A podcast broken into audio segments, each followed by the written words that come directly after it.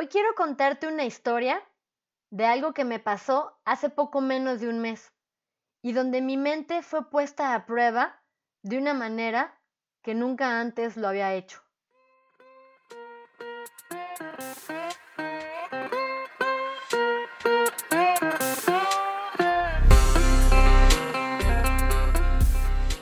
Precisamente el 4 de octubre participé en mi primer triatlón sprint. Este es un triatlón que se desarrolla cada año en la Gran Motte, que es una playa muy cercana a Montpellier, aquí en Francia. Un triatlón sprint incluye tres distancias. 750 metros de natación en mar, 20 kilómetros de bicicleta y 5 kilómetros de carrera. El año pasado hice un triatlón super sprint que consiste en la mitad de estas distancias, es decir, 4 metros de natación, 10 kilómetros de bici y 2.5 kilómetros de carrera. Yo nunca he entrenado bicicleta, la verdad. Yo corro muy poco y lo hago como hobby, pero siempre tengo la limitante de un dolor que me da en la rodilla. Así que en realidad, el único de los tres deportes del triatlón que yo tengo como experiencia competitiva es la natación. Si eres alguien que hace bicicleta a nivel competitivo, seguramente las distancias de un triatlón te van a parecer muy cortas. Igual si eres corredor o nadador. Lo interesante de aquí es hacer los tres deportes al mismo tiempo. La mayoría de las personas tienen como reto en un triatlón o como mayor dificultad la parte de la natación, pues es más fácil que los triatletas hayan sido previamente corredores o que les guste rodar. Pero yo, como he sido toda mi vida nadadora, la realidad es que la parte de natación es la que menos me preocupaba de las tres. El año pasado, mi amigo Alex literalmente me sonsacó para hacer mi primer triatlón. Quedamos que los dos nos inscribiríamos primero a los 5 kilómetros del desafío de Montecristo, que era este año, en el 2020, y que antes de eso, en octubre del 2019, íbamos a hacer el triatlón XS. Alex, ahí me debes parte de esa apuesta, ¿eh?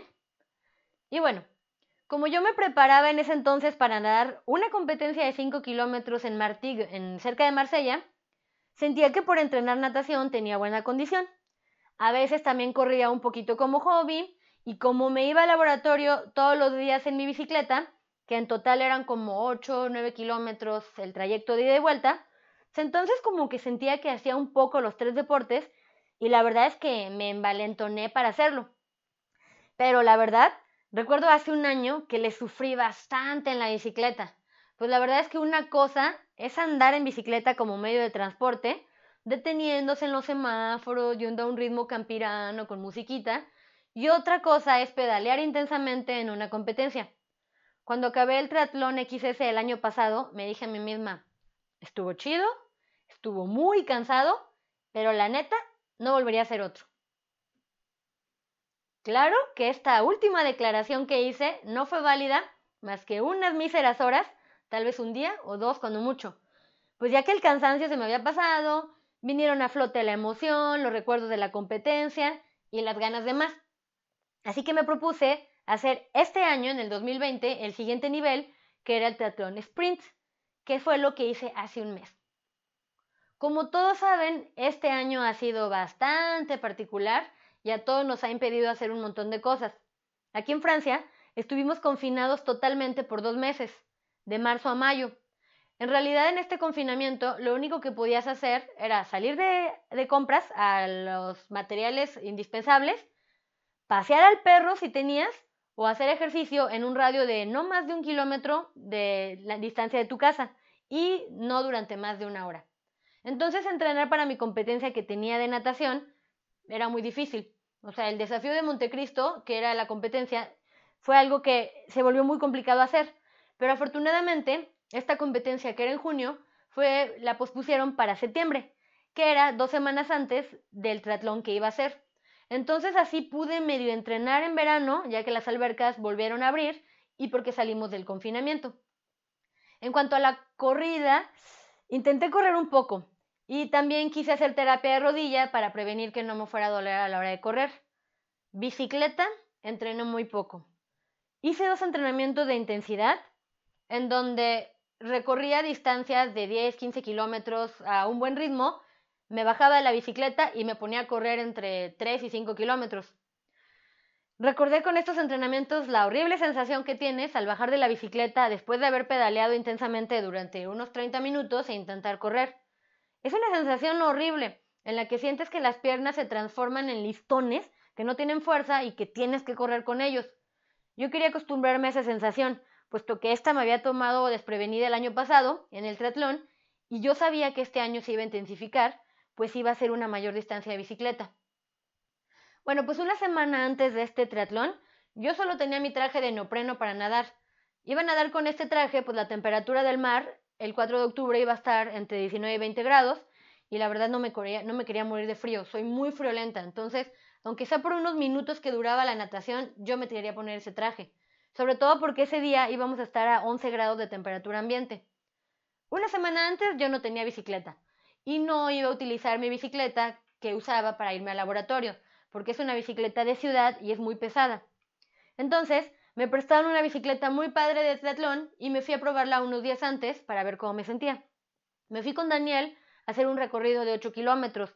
Él iba en mi bicicleta chafa y yo iba acá en las bicicletas super fregona. Bueno, pues con decirles que todo el trayecto Daniel iba pedaleando tranquilamente ahí calmado delante de mí y yo iba atrás de él súper quemada intentando descifrar el ¿por qué me estaba cansando tanto en una bicicleta que se supone que me haría ir más rápido? Mi razonamiento no llegó a mucho. Yo supuse que mis piernas seguían aún muy cansadas de los 5 kilómetros que acababa de competir en natación unos días antes. Y como buena mexicana, no hice nada más para saber el por qué me estaba costando tanto esfuerzo pedalear en la bicicleta, si ésta tenía algún problema, y simplemente decidí echarme el triatlón a valor mexicano. El domingo de esa semana llegó el día del triatlón. Yo llegué, Nuri con su bicicleta, con todas sus cosas listas para competir. Traía un poquito de desconfianza por la parte de la bicicleta, sobre todo porque yo soy muy burra para las bicicletas. La verdad es que soy una verdadera novata. Pero también traía mucha emoción de competir y ya quería empezar, quería ver cómo me iba a sentir. Traía mucha emoción. Llegó el momento y me fui a la playa con los demás competidores a estar en la arena, lista para correr hacia el mar y nadar. Me puse como en la tercera fila de los 200 competidores que habíamos, porque si me ponía muy atrás, luego tienes que andar rebasando, recibiendo patadas de todos mientras nadas, y yo no quería eso. Dieron la cuenta regresiva de los 10 segundos. 5, 4, 3, 2, 1. El disparo de salida. Y ahí vemos todos los competidores corriendo, corriendo en la arena. Entramos al mar y empezamos a nadar en las partes en que sentíamos que ya se podía y el primer golpe del agua se siente muy feo. Con todo y el traje de neopreno se siente como que al entrar al agua helada se te corta la respiración. A los pocos minutos se calienta el cuerpo, pero lo único que se sigue sintiendo helado siempre es la cabeza, porque es la única parte del cuerpo que no está protegida. Como el circuito es corto en esta distancia y somos muchos nadadores, la mitad del trayecto de natación te la pasas recibiendo patadas y codazos. Entonces tenía que ir esquivándolos para que no me pegaran. En una de esas me rasguñaron el pie y me enojé tanto que según yo saqué mi super patada turbo para el que, el que iba atrás y me rasguñó tuviera muchas olas y se alejara. Pero la verdad es que me sentí bastante bien nadando. Era muy motivador poder ir rebasando personas, no sentir que los brazos me dolían tanto, y se me pasó bastante rápido. Y a los, a los pocos minutos ya estaba dándole la vuelta a la última boya para agarrar dirección a la playa y salir corriendo por mi bicicleta. Salí corriendo ahí yo medio torpemente porque estaba intentando desabrocharme de la espalda el traje de neopreno, que tiene como un cierre de velcro que se tiene que abrir para poder jalarlo. Pero como yo tenía las manos medio entumidas por el frío, no podía hacer fuerza para abrir este velcro. Al final ya medio pude quitármela y me quité el traje de neopreno, me puse mi short, me puse mi playera y claro que era la única que estaba haciendo esto, porque para este tipo de triatlón ya empieza a haber competidores con más experiencia y todos traían abajo del neopreno su traje de triatlón y pues nadie se puso short y playera. Yo era la única que traía ahí su shortcito toda novata, pero la verdad es que eso me hacía sentir bastante especial. Bueno, pues agarré mi bicicleta, me fui con ella corriendo hasta la línea de salida, a partir de la cual ya te puedes subir. Me subí y empecé a pedalear. Yo iba pensando, no me falles, no me falles, no me falles. Eso se lo iba diciendo a mi bici porque la verdad es que traía miedo que el problema que había tenido hace unos días, en donde sentí la bici pesada y lenta, no se repitiera. Y yo quería que esta vez pudiera pedalear más rápido y sin tanto esfuerzo. Pero no, no pasó lo que yo quería. Y Ruti, que es el nombre de la bicicleta, se negó a querer ir rápido nuevamente. El problema es que ahora sí ya estaba en la competencia, no probando la bici en las calles. Tenía 20 kilómetros por delante. Pues ni modo, a darle. Ahí iba Nuria pedaleando como si fuera siempre de su vida, muy lento y muy pesado. Claro que la poca distancia que había ganado en natación se perdió al cabo de pocos minutos, y ahí iba yo pedaleando como si fuera en el campo, viendo pasar a todos los ciclistas al lado de mí, que en comparación parecían como carros de carreras. Yo me sentía una tortuga. Intenté hacer cambios de velocidad para disminuir la resistencia de la bici, a ver cómo le cambiaba, pero la verdad es que no lo lograba seguía yendo igual de lento y con ese dolor en las piernas. Era bastante frustrante, pues iba pedaleando, iba sufriendo mientras todo el mundo me rebasaba. Es como si el esfuerzo que hacía no coincidiera con la velocidad con la que iba. Mi velocidad era en promedio de 14 kilómetros por hora. Para los que tienen experiencia en bicicleta podrán ver que es una velocidad súper lenta. Pero por otro lado, el pulso que traía era de 170 pulsaciones, que es un pulso que solamente alcanzas cuando haces grandes esfuerzos. La ruta consistía en dos vueltas de 10 kilómetros. De cada vuelta, los primeros 5 kilómetros eran a favor del viento y los segundos eran en contra.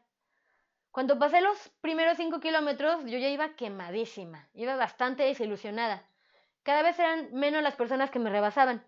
En los primeros 5 kilómetros me rebasaron puras personas con bicicleta super pro y atuendo de profesionales. Pero después los siguientes 5 kilómetros, las personas que me rebasaban ya no tenían esa apariencia de triatletas expertos y eso me sumaba mucha carga mental, porque quiere decir que las personas que me rebasaban ya no era por ser expertos, ya eran personas normales y que yo iba muy lento.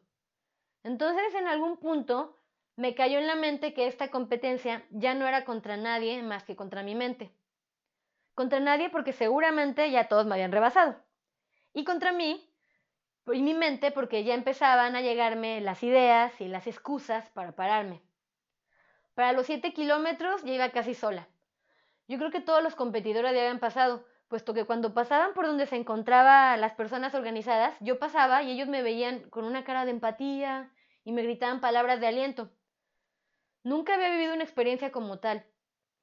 Recordé que unas semanas antes, en mi competencia de natación, le comenté a Daniel mientras veíamos llegar al último nadador, y que todos le aplaudían, que yo sentía que en una competencia se le aplaudía con más orgullo al último competidor que hace un esfuerzo sobrenatural para acabar que al competidor que llegó en primer lugar. Bueno, creo que esta vez me van a aplaudir todos a mí por ser la última, fue lo que pensé. Iban 8 kilómetros y yo ya estaba muerta.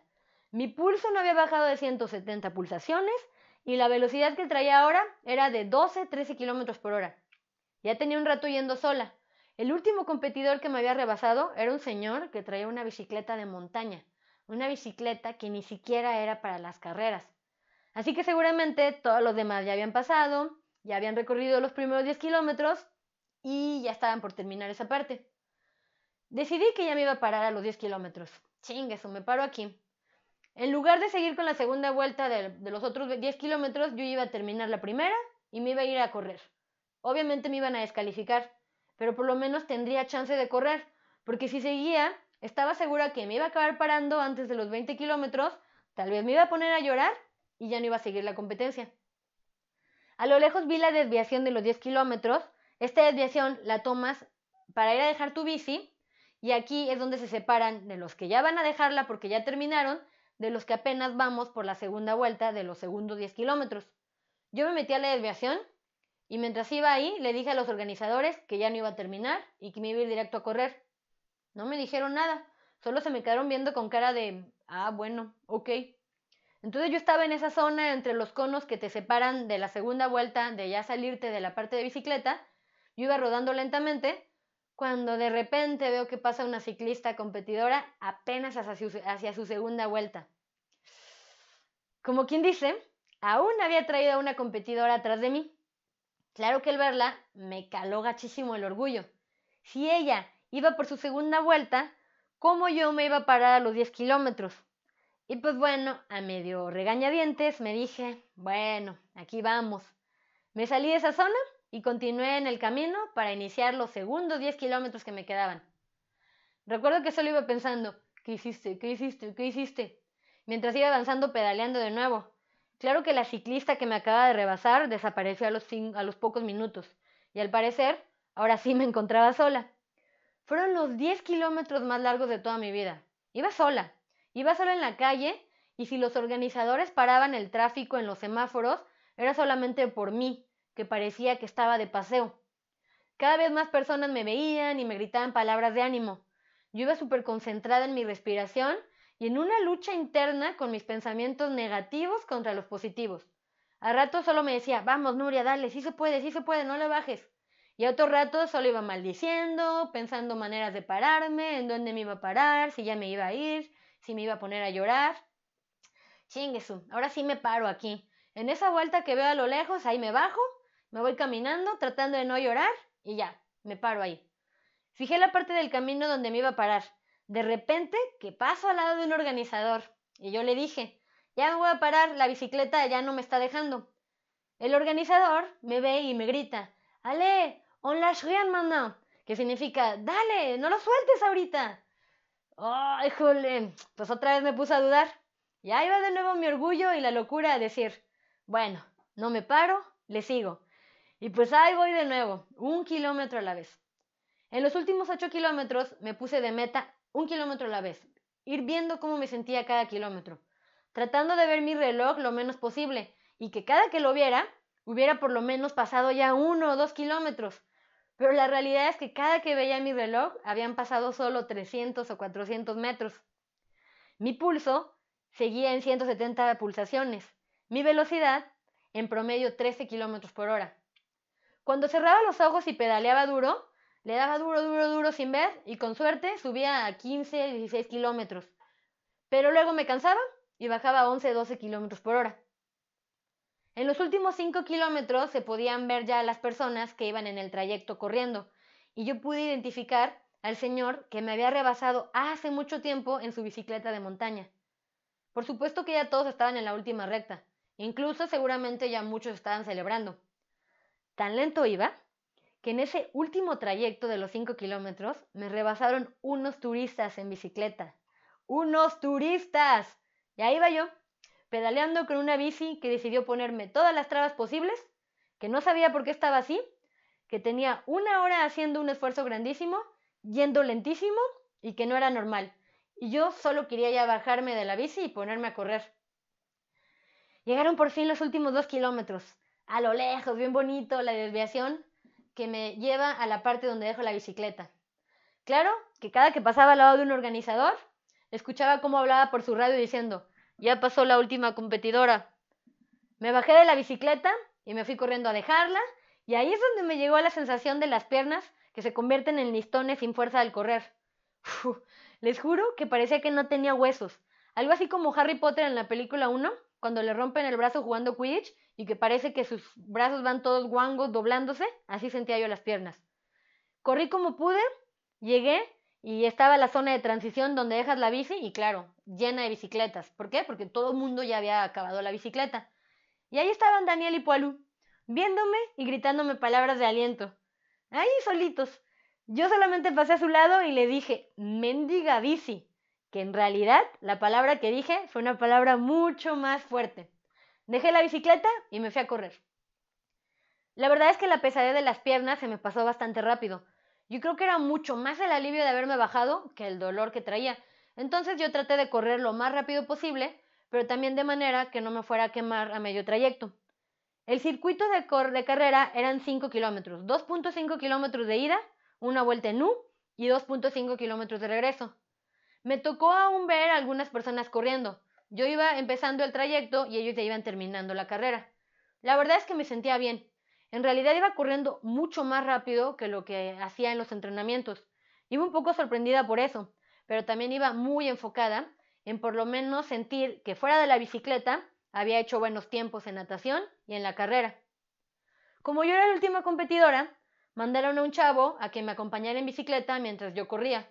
Yo, creo que se querían asegurar que no muriera en el intento.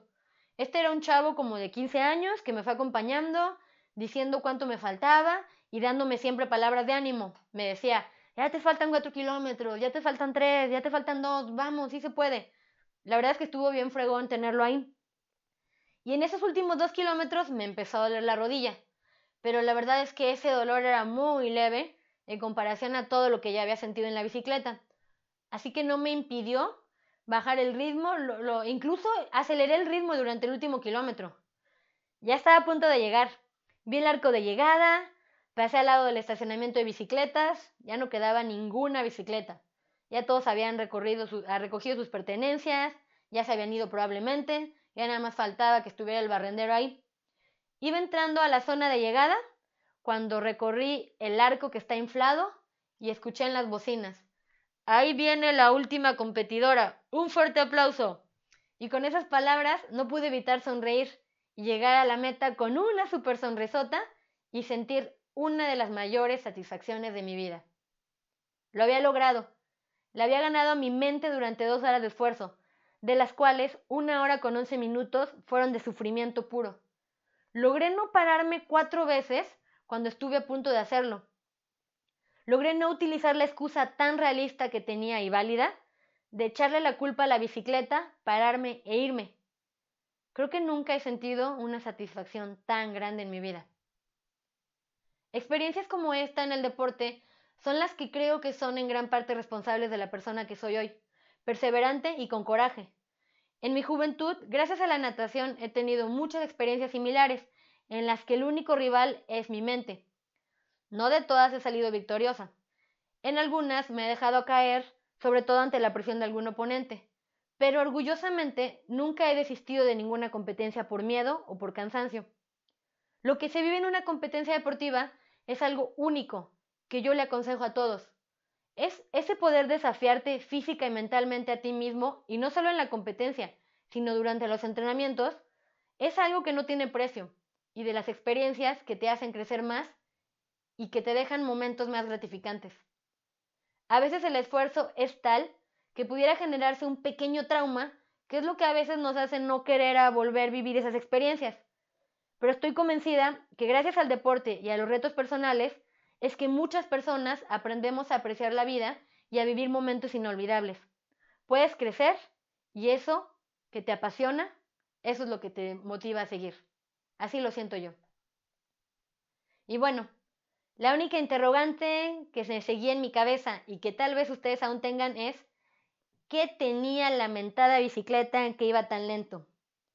Me gustaría aclararles que yo soy una novata, una inexperta en las bicicletas que además no quiso buscar explicaciones cuando tuvo la oportunidad de corregirlas.